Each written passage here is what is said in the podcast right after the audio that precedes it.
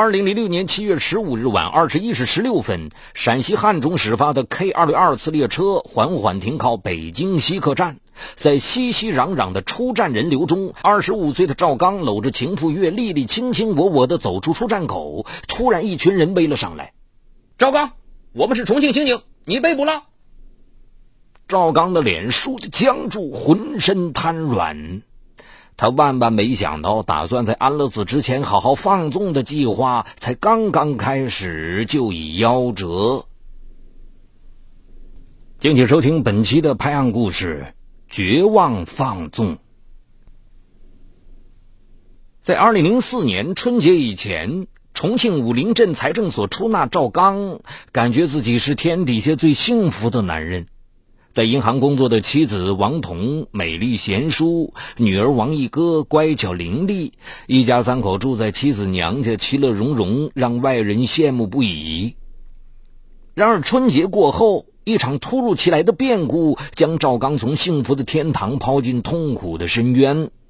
在单位安排的年度例行体检中，他的乙肝两对半检查报告单上显示乙肝大三阳。拿着体检单，赵刚懵了。无论如何也不相信这是真的，甚至怀疑医生弄错了。第二天，在妻子王彤的陪伴下，他一大早就到重庆同济医院进行了重新检查。尽管在心里祈祷了无数次，然而化验结果拿到手后，他还是傻了。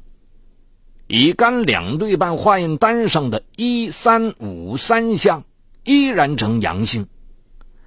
捧着化验单，赵刚觉得似有千斤重，惶恐不安的问医生：“这病能治好吗？”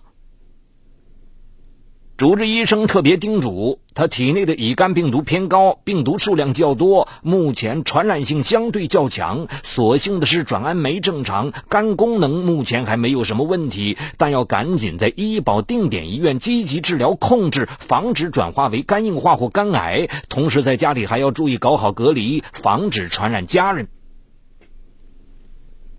肝硬化、肝癌。恐怖的字眼让赵刚的心陡然悬了起来，脸上笼罩着一层厚厚的阴霾。走出医院，望着本就瘦弱的丈夫，仿佛一下子老了十几岁。一直强忍泪水的妻子王彤禁不住搂着丈夫失声痛哭。他们才结婚没几年，好日子才刚刚开了个头啊！回到家，王彤赶紧取出积蓄。陪丈夫上当地医院进行常规性的治疗。住院的几天里，王彤听说乡村医生那里有治疗肝癌的偏方，而且很管用，赶紧坐长途夜车赶过去，一次为赵刚开了半年的药。回到家里，专门买了一台冰箱保存服用。这样一来，父母和全家人很快都知道了赵刚乙肝大三阳。王彤的妈妈和姐姐王芳坐不住了：“王彤啊！”你怎么不早点告诉我们呢？要是一家人都被传染上了怎么办呢？看着家人的焦虑、惶恐的样子，王彤无言以对。忐忑不安之中，家里人到医院进行了两对半检查，万幸的是均未被传染。但从此，王彤的妈妈和姐姐王芳处处时时对赵刚实施一级戒严，将他和大家隔离开来，还特意为他准备了一套餐具。每天开饭前，早早的把饭菜分出一份来，放在茶几上，要赵刚单独吃。吃过饭后，赵刚的碗筷不但不能和大家一起洗，还得用开水煮烫一遍。看着亲人坐在同一张餐桌上开心的吃饭，而自己像被遗弃似的，只能坐在一旁，赵刚心里很是失落。饭粒像小石子儿卡在喉咙里，怎么也无法下咽。爸爸，女儿一哥走过来，歪着小脑袋，不解的问：“你为什么不和我们一起吃饭呀？”赵刚抬起头来，尴尬的冲心爱的女儿笑笑：“因为爸爸有病，等爸爸病好了再和你一起吃饭，好吗？”话刚一说完，他忙不迭的低下头，生怕泪水掉下来。一天，赵刚下班回到家，冲洗一下脸，便拿起毛巾架上的一条毛巾擦拭脸上的水滴。就在这时，王芳走过来，看见他正拿着自己的毛巾擦脸，立刻大声尖叫起来：“那个人到底安的什么心呐？偏要用我的毛巾？难道想让我被传染吗？”说着，他用力扯过赵刚手中的毛巾，当着全家人的面把那毛巾扔进垃圾桶。望着王芳怒气冲冲的背影，赵刚心中特别不是滋味。岳母一家的冷漠歧视，赵刚还能勉强接受。他无法接受的是，他这个做父亲的与女儿一哥在一起共享天伦之乐的权利也被无情的剥夺了。一个周末，妻子王彤加班，一哥吵着闹着要去公园玩，赵刚二话没说，抱上女儿就要去公园。可父女俩出门没走几步，岳母便气喘吁吁的从身后追上来，硬生生的从他怀里抢走女儿，不满的唠叨：“你还是他父亲吗？隔这么近，不怕把病传染给孩子呀？”看着岳母强行把嚎啕大哭的女儿拉走，赵刚欲哭无泪。最让赵刚伤心绝望的是，妻子对自己的态度也在不知不觉间发生变化。他刚患病的时候，王彤给了他无微不至的照顾，让他树立起战胜病魔的信心。可岳母和王芳每天不断的提醒他：“你千万要注意，要是你也被传染上了，孩子以后怎么办呢？”久而久之，王彤的心也渐渐发毛。后来，他甚至对他产生了莫名的恐惧。二零零四年五月的一个晚上。见丈夫连日来沉默寡言、茶饭不思，王彤有些心疼，一改先前背对丈夫睡觉的习惯，侧过身来，轻轻地搂住赵刚的肩膀。得到信号的赵刚犹豫片刻后回应起来。可正当他要迸发出压抑已久的激情时，王彤却神经质似的，不知从哪里冒出那么大的力气，猛地挣脱，一下子将还沉浸在幸福中的赵刚掀了下来，咚的一声滚下床去。对不起，对不起！王彤见状，赶紧翻身下床，将赵刚重新扶回床上。不知怎么回事，我，我就是。我们还是忍耐一下，等你病好了。望着妻子满怀愧疚、欲言又止的样子，赵刚上床后背对着妻子，一言不发，泪水直往肚里咽。此后，为了避免这种尴尬，王彤便经常主动提出陪同事守库，晚上留宿在单位的值班室。二零零四年端午节，家里来了很多客人。吃饭时，王芳将饭菜给赵刚分出一份放在茶几上。几个不知情的客人见了，非要拉他到桌上一起吃。王芳从厨房里端菜出来，见他坐在桌上，毫不留情地冲他喊道：“喂，赵刚，你有病，你该自觉点儿。”此言一出，客人大惊失色，目光齐刷刷地投向赵刚。尴尬之中，赵刚恨不能在地上找一个地缝，一头钻进去。走出家门那一瞬间，他鼻子一酸，大颗的眼泪刷刷滚落。漫无目的的走在大街上，想到妻子女儿遇爱不能，面对亲朋好友又尴尬万分，赵刚内心一片茫然凄怆，感到自己仿佛渐渐被这个世界无情的抛弃了。二零零五年三月。赵刚满怀期望的去医院复查，医生告诉他，他的乙肝大三阳并没好转，而且肝功能不正常，转氨酶超出标准近十倍，极有可能恶化成肝硬化。复查结果不啻雪上加霜，将赵刚抛进了绝望的深渊，使得心里本就脆弱不堪的他极度恐惧起来，认为自己得了绝症，再也没有勇气踏进医院一步了。想到自己不久将辞别人世，悲从中来的赵刚想到了女儿王一哥。这两年自己治病花光了所有积蓄，倘若哪天自己真的不行了，妻子哪有钱抚养幼小的女儿？不行，得趁自己活着的时候，为女儿攒下一笔钱，为挣钱，也为排遣心中的失落苦闷。赵刚迷上了赌博。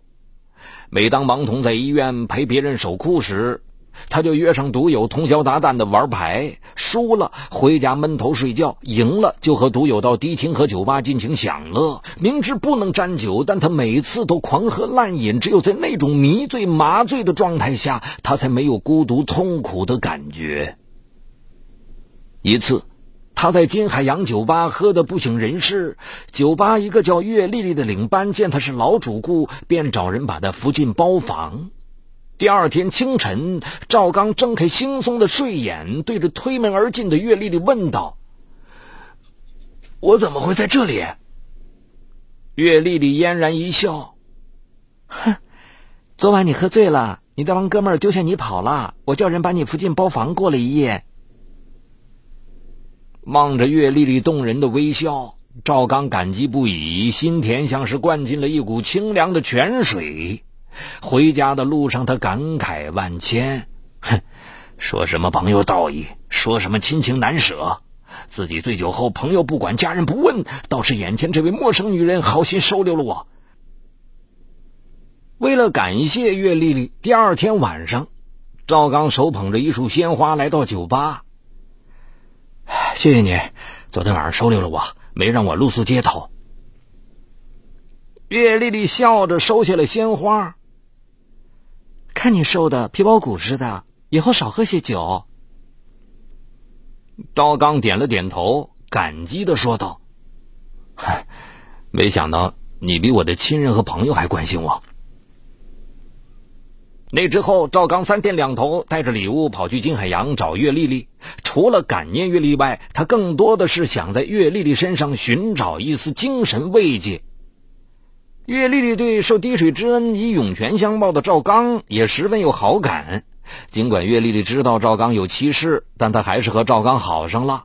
见赵刚身体瘦弱，岳丽丽经常买些营养品让他补身子，并经常提醒他多吃饭菜，少喝酒。每当这时，赵刚就想躺在这温柔乡里，永远不醒来。为此，他不停地告诫自己，自己的病情必须对岳丽丽守口如瓶，否则他也会对自己敬而远之。那时，自己在这个世界上唯一的精神寄托也没有了。跟岳丽丽相好之后，赵刚经常找借口彻夜不归，不是跟岳丽丽在一起，就是玩牌。王彤也知道丈夫经常在外面赌钱，但想到自己和家人的一级戒严已经对他心灵造成了很深的伤害，她就没有出面阻止。二零零五年五月初，在赌友们的设计之下，赵刚不仅输光了身上所有的现金，还欠下了一万多元的赌债。最后，在赌友的一再紧逼之下。迫于无奈的他，只好把债主带进家里。岳父气得咬牙切齿，把他骂个狗血淋头，最后还是拿出一万三千多元钱替他还了债。经历这次逼债后，赵刚断了靠赌博挣钱的念头。百无聊赖之际，他便找出种种借口与岳丽丽幽会。这期间，他又通过岳丽丽结识了在一家公司做文员的周小杰。周小杰是岳丽丽同学，与妩媚妖艳的岳丽丽相比，周小杰文静娴雅，更像妻子王彤。由于花钱大方，舍得买贵重礼物进行感情投资，赵刚很快就俘获了周小杰的芳心。因此，赵刚虽然在家里不能与妻子恩爱，但这两个热情似火、风情万种的女人，让他生病以来的自卑感荡然无存。而这一切，妻子王彤还全然蒙在鼓里。二零零五年十二月中旬，和赵刚一样患乙肝，而且已经到肝癌晚期的父亲突然撒手人寰。父亲入殓时，赵刚看到原本健壮的父亲全身的骨头一块块凸起，格外可怜。他心痛的用脑袋一下一下狠狠地磕在父亲的棺木上。他为父亲心痛，更为未来的自己心痛。听母亲讲。父亲肝癌晚期非常痛苦，每次疼起来呼天抢地，大汗淋漓。想到自己未来也会和父亲一样，赵刚的心撕裂般的难受。父亲的去世让赵刚坚信自己的病也是不治之症，死亡的恐慌如影随形而来。每时每刻，他似乎都能清晰地感觉到病毒正在体内疯狂地复制扩散，严重地损害着他的肝脏。在病毒的不断侵蚀下，自己的肝脏正在渐渐变黑变暗，变成一堆没有活力的纤维组织。他时常在噩梦中大叫着醒来，梦见父亲冰冷冷地拽着他的手走向一片无边的黑暗。他想要拉住女儿和妻子，却总也拉不住。巨大的恐惧让赵刚感到快窒息疯狂了。越是这样，他越是频繁的去找情人岳丽丽和周小杰，沉湎在温柔乡里，试图忘却病痛和恐惧。渐渐的，赵刚感到手里仅有的那点工资已经不够他博红颜一笑了。他开始打起公款的主意来。二零零六年七月十日，财政所所长和主管会计外出学习，把支票和印件全交给赵刚保管。望着抽屉里的支票和印件，赵刚心乱如麻。不知不觉间，他的眼前再次浮现父亲去世时瘦得皮包骨的样子。倘若哪一天自己病入膏肓，躺在床上，会不会连一口水也没人递给自己喝，死的比父亲还惨？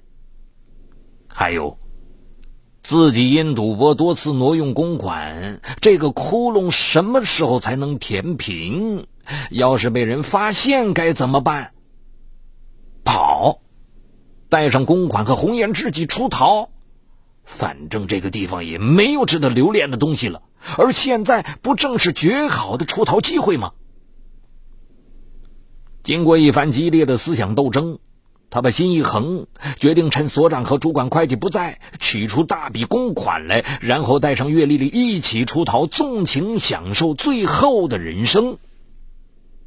打定主意后，七月十一日上午，赵刚趁妻子王彤上班。便拿了单位的相关印件，从所里财政所户头上一次性提取了十六万元现金。取这么多钱干什么？王彤本能的问丈夫：“给街道和乡村干部发工资。”赵刚故作镇静。当天晚上，王彤在单位陪别人守库。赵刚趁岳父母不在，抱着女儿到街上去逛了一圈，买了很多女儿喜欢吃的东西。一哥，爸爸过几天要出差，你会想爸爸吗？想。小家伙点了点头。乖女儿。赵刚一把将女儿搂在怀里，亲了又亲。回家后，他把自己关在房间里。给妻子写了一封信。我最亲爱的老婆，当你看到这封信时，我已离开万州，去了很远很远的地方，也许这辈子都不会再见面了。我最多还能活一个月。对不起，留下你一个人照顾我们的孩子。不要为我难过，我是一个不值得你死心塌地爱的男人，我不是一个合格的丈夫。辜负了你对我的期望。一年前我就意识到自己是肝癌了，我时间不多了，但是还有你和孩子，你们怎么办呢？于是我疯狂去赌博，甚至不惜挪用公款，却输得一塌糊涂。我不想让家人再帮我还债了，何况我是一个将死之人，更不值得。于是我决定就这样逃到一个没人认识我的地方。选择一种安乐的方式离开这个世界。我最放心不下的就是女儿，一想到骨肉分离，我的眼泪就不由自主的流下来。孩子毕竟太小，还需要人照顾。他是我们陈家，也是你们王家唯一的苗苗。你若没有时间精力照顾，就交给我的家人照顾。长大后一定要将他培养成才。我走之后，武陵这个地方，你肯定是待不下去了。劝爸爸妈妈把房子卖掉，搬到其他地方去，善待我们的女儿。我在九泉之下感激你，愿来生再做夫妻，我一定加倍偿还你。永别了，我挚爱的老婆，再见，我的亲人们。女儿，爸爸走了，忘记我吧，我不配做你的父亲。”赵刚绝笔。写着写着，他不禁趴在桌子上失声痛哭起来。随后，他从影集里取出妻子和女儿的照片，放在贴身的钱夹里。七月十二日，赵刚又从财政所的账户上取走十四万现金，三十万公款全部到手后，他决定尽快逃往大连，在美丽的海边租一栋别墅，在红颜知己的陪伴下，快乐的了此余生。他当即关了自己的手机，匆匆赶到岳丽丽住处。由于担心泄露行踪，两人不敢坐飞机，就乘大巴连夜赶到重庆。